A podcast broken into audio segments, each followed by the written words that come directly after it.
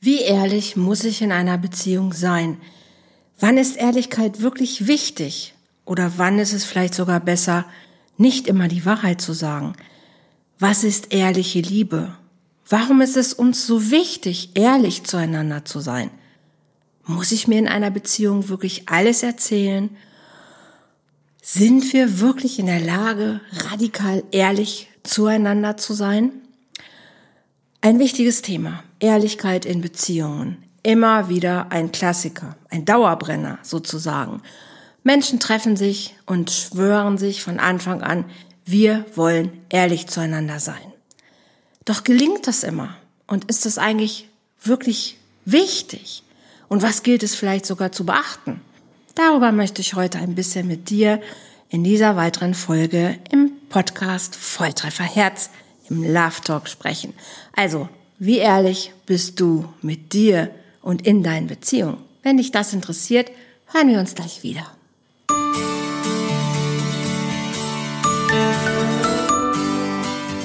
Volltreffer Herz, dein Podcast für die Liebe. Mein Name ist Andrea Holthaus und ich unterstütze Menschen auf dem Weg in ein erfülltes Leben voller Liebe.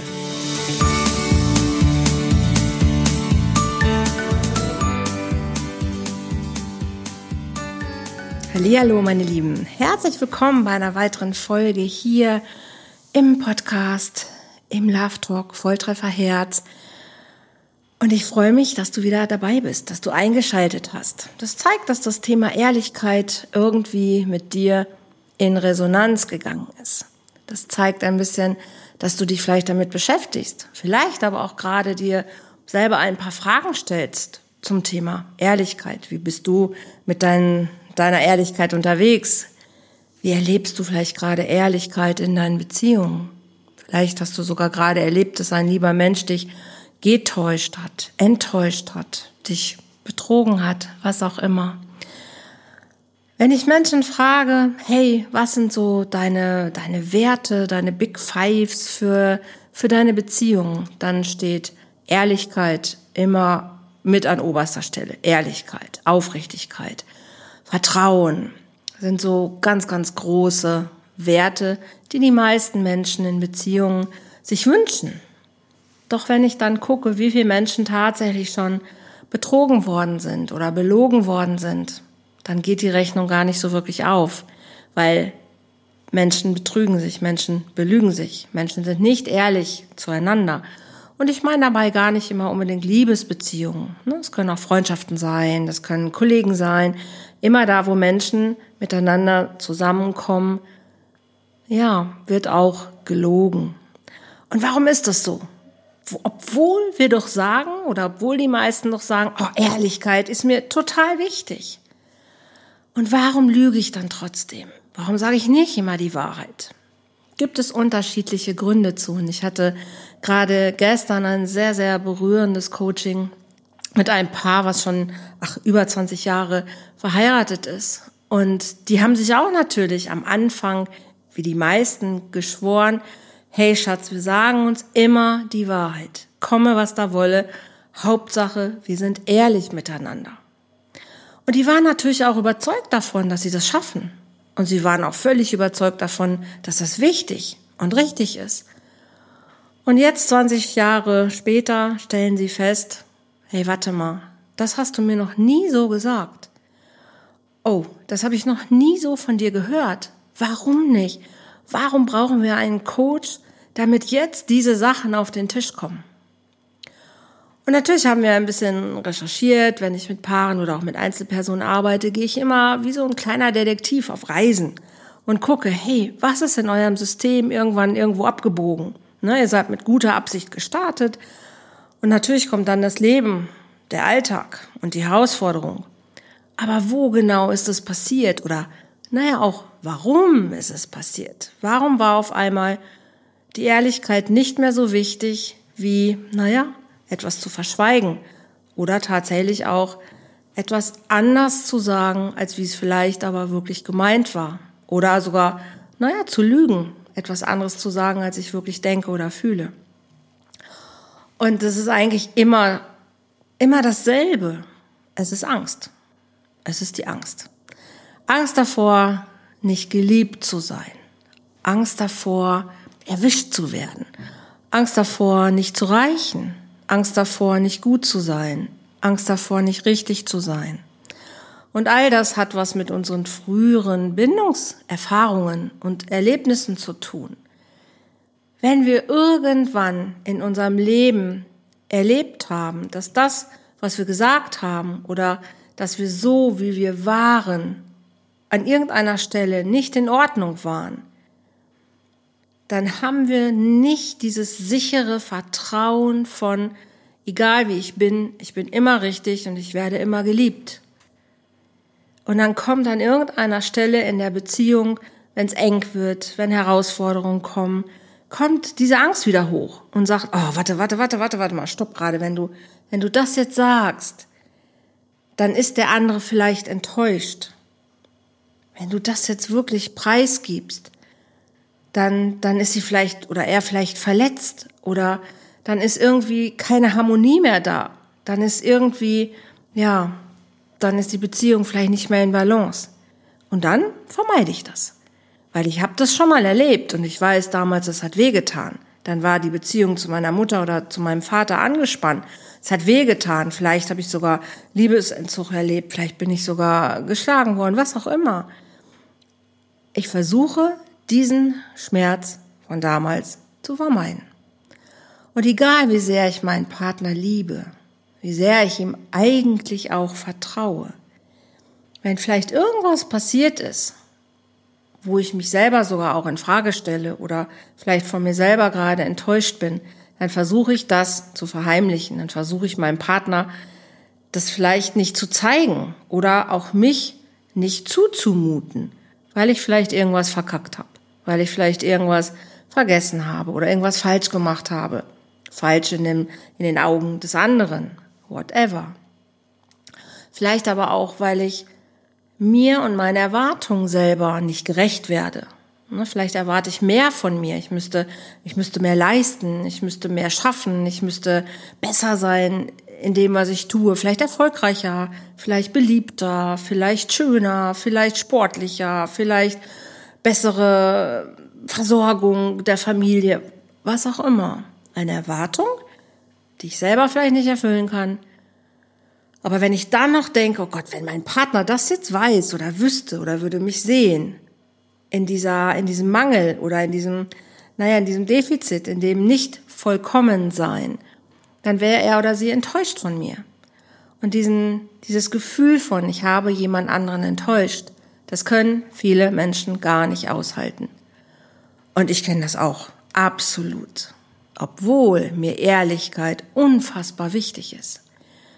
Ich weiß aber auch, dass ich jahrelang nie wirklich radikal ehrlich war und habe nicht wirklich 100 Prozent meinem Ex-Mann damals gesagt, pass auf, das geht, das geht nicht, das macht es mit mir, so fühlt es sich für mich an. Ich habe das versucht, aber ich habe es irgendwie umschrieben, ich habe es irgendwie nett verpackt, ich habe es irgendwie ja, so halb gar mal angesprochen oder am Rand mal fallen lassen. Aber dass ich es wirklich auf den Tisch gebracht habe, das hat Jahre gedauert. Aber am meisten habe ich mich selber beschissen in der ganzen Zeit. Hab mir selber auch eingeredet, ach, ist ja auch nicht so wichtig. Ach komm, ist nicht so schlimm, schaffst du schon. Ach, jetzt mach nicht so ein Drama draus, ne? Mein Gott, passiert anderen auch. Und hab gar nicht gemerkt, wie es mich innerlich aber immer mehr aufgefressen hat dass ich immer trauriger geworden bin, immer mehr in die, ja, in die Dunkelheit gegangen bin, wo eigentlich hätte Licht sein sollen, weil ich, ja, weil ich mir nicht treu war, weil ich meine eigene Ehrlichkeit mir gegenüber nicht als oberste Priorität gesehen habe. Weil dann hätte ich schon lange erkennen müssen, ich bin unglücklich. Es ist nicht okay, so wie es läuft. Und der Einzige, der es ändern kann, bin ich selbst.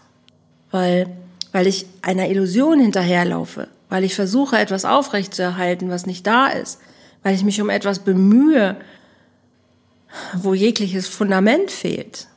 Aber ich wollte es nicht sehen, ich habe es mir schön geredet und habe natürlich irgendwann lange so getan, als ob es irgendwie funktioniert und habe schon lange in mir gewusst, das funktioniert nicht. Viele Nächte, wo ich da gelegen habe, in mich hineingeweint habe, verzweifelt war und hab's nicht gesagt, habe es nicht formuliert aus Angst. Wenn ich es ausspreche, dann braucht es oder wird es irgendeine Konsequenz haben müssen. Und ich war noch nicht bereit für diese letzte, naja, letztliche Konsequenz der Trennung, die dann irgendwann unausweichlich war. Aber es war ein jahrelanger Prozess. Ich bin aber auch gewachsen daran. Also ich bin daran gewachsen und wusste danach, das mache ich nicht nochmal. Also je mehr ich mir und meiner Ehrlichkeit bewusst geworden bin und wirklich anerkannt habe, Ehrlichkeit ist ein riesiger, ein, ein großer Wert in meinem Leben anderen Menschen gegenüber.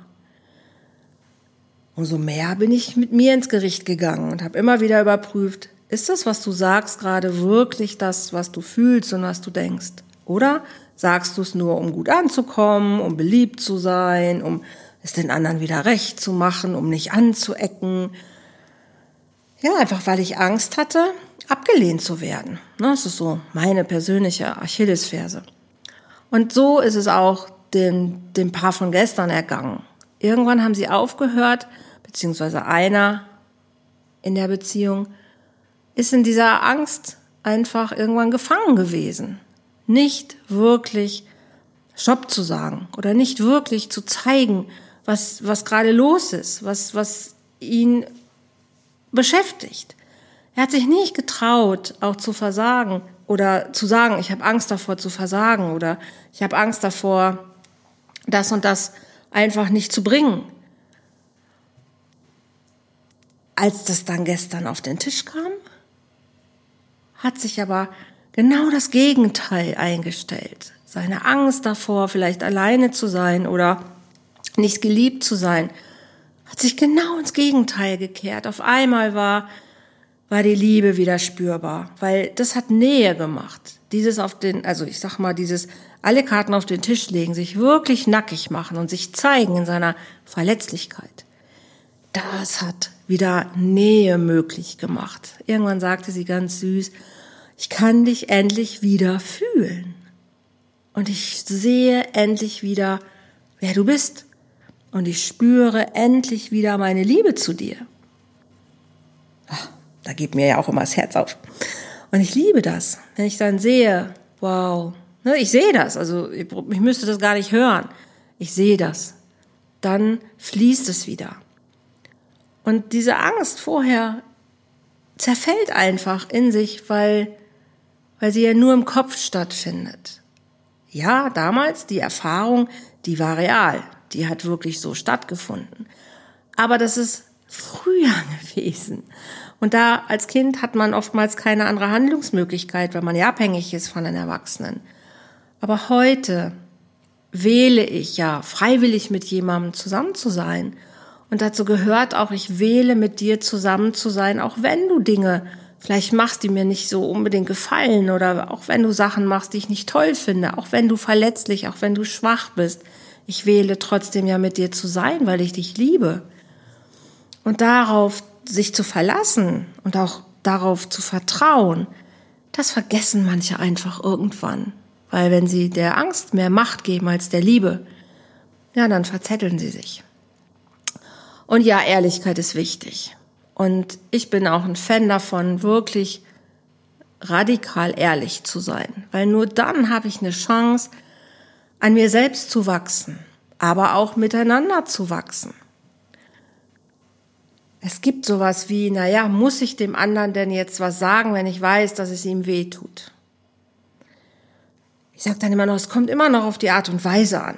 Ne, ich muss jemanden jetzt vielleicht nicht in Grund und Boden reden, oder muss ihn demütigen oder muss ihn diskretieren oder denunzieren oder irgendwas. Aber radikal ehrlich zu sein und zu sagen, hey, stopp mal gerade. Das, was ich hier jetzt gerade erlebe, das löst in mir das und das auf. Oder das und das kommt bei mir so an oder da und damit gehe ich in Resonanz. Es gibt so eine gesellschaftliche Pseudo-Ehrlichkeit. Na, jemand macht dem anderen vielleicht zum Beispiel ein Geschenk und der andere nimmt das Geschenk an und sagt, oh toll, freue ich mich, super, habe ich mir immer schon gewünscht. Und kaum ist der Besuch weg, kommt das Geschenk in die Ecke und er sagt nur, was für ein Scheiß. Wie kommt er denn auf die Idee, dass mir das gefallen könnte? Naja, und dann ist so die Frage, hm, wäre es jetzt ehrlich gewesen zu sagen, weißt du, das Geschenk gefällt mir nicht.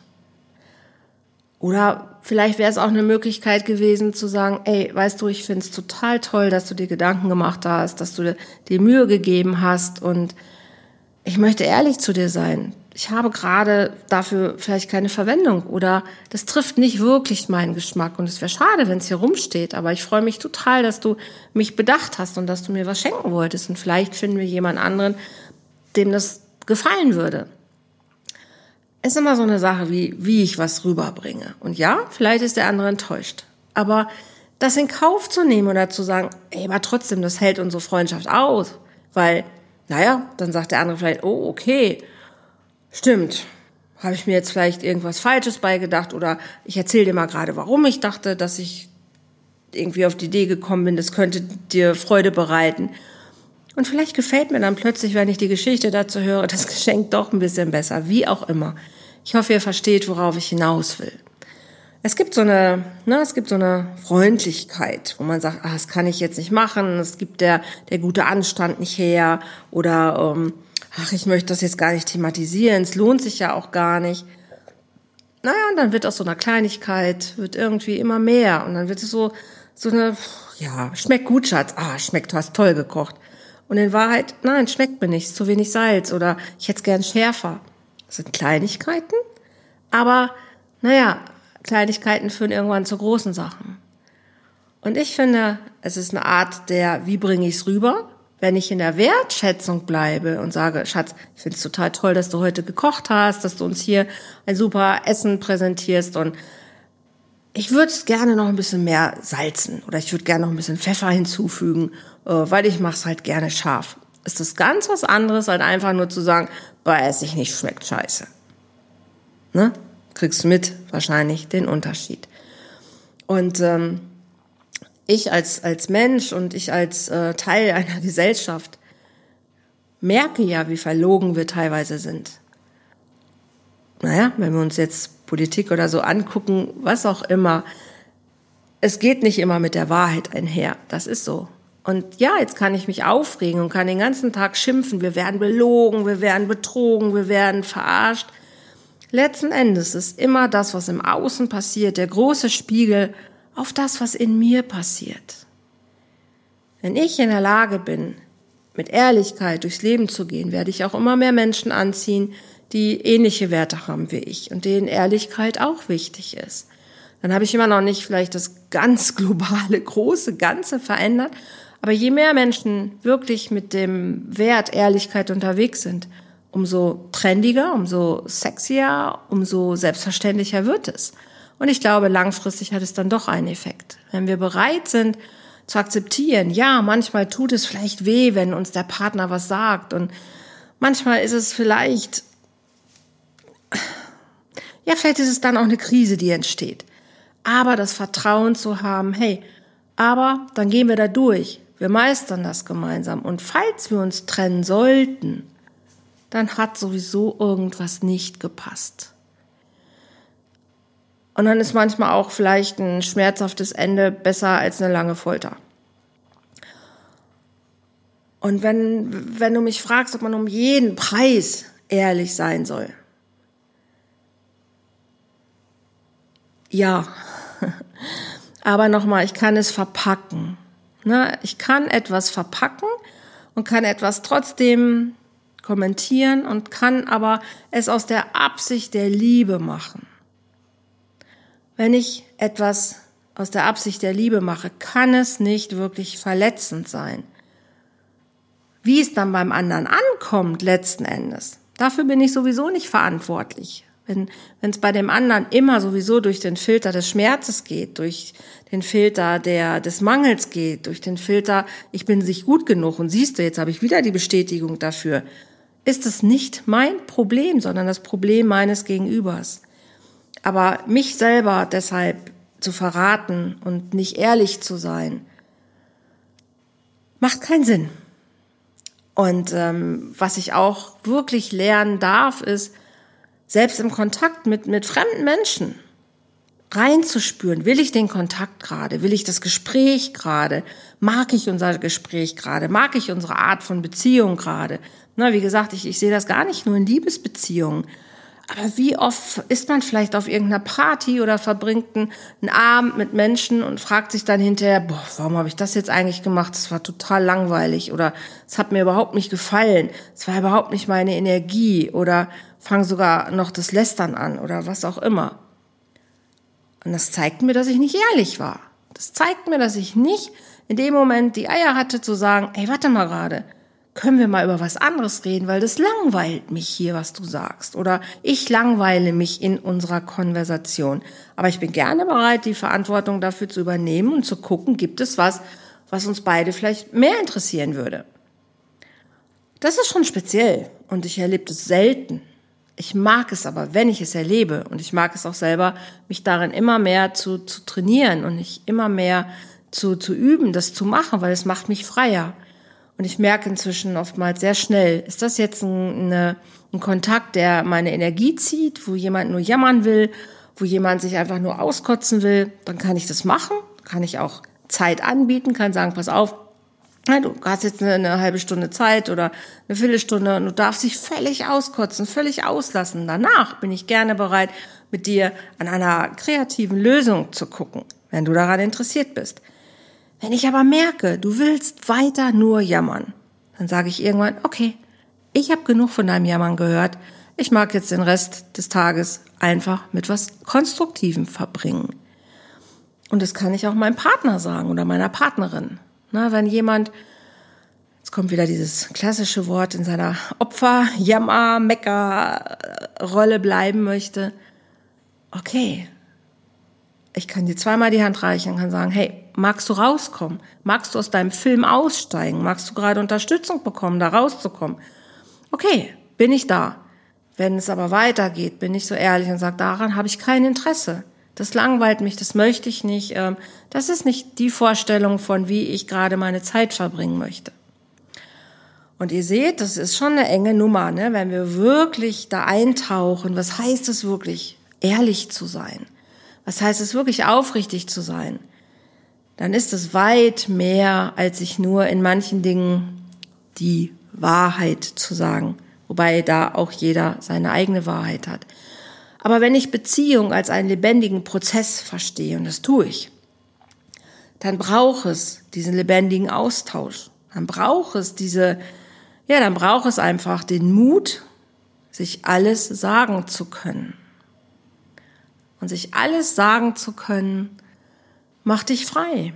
Weil wenn du irgendwas zurückhältst, aus Angst davor, wenn dein Partner das von dir wüsste, ja, dann, dann wäre es vorbei dann hat dich diese Angst irgendwann bei den Hörnern. Und dann kriegt diese Beziehung sowieso Irritationen, sie kriegt Risse, sie kriegt Irrläufer.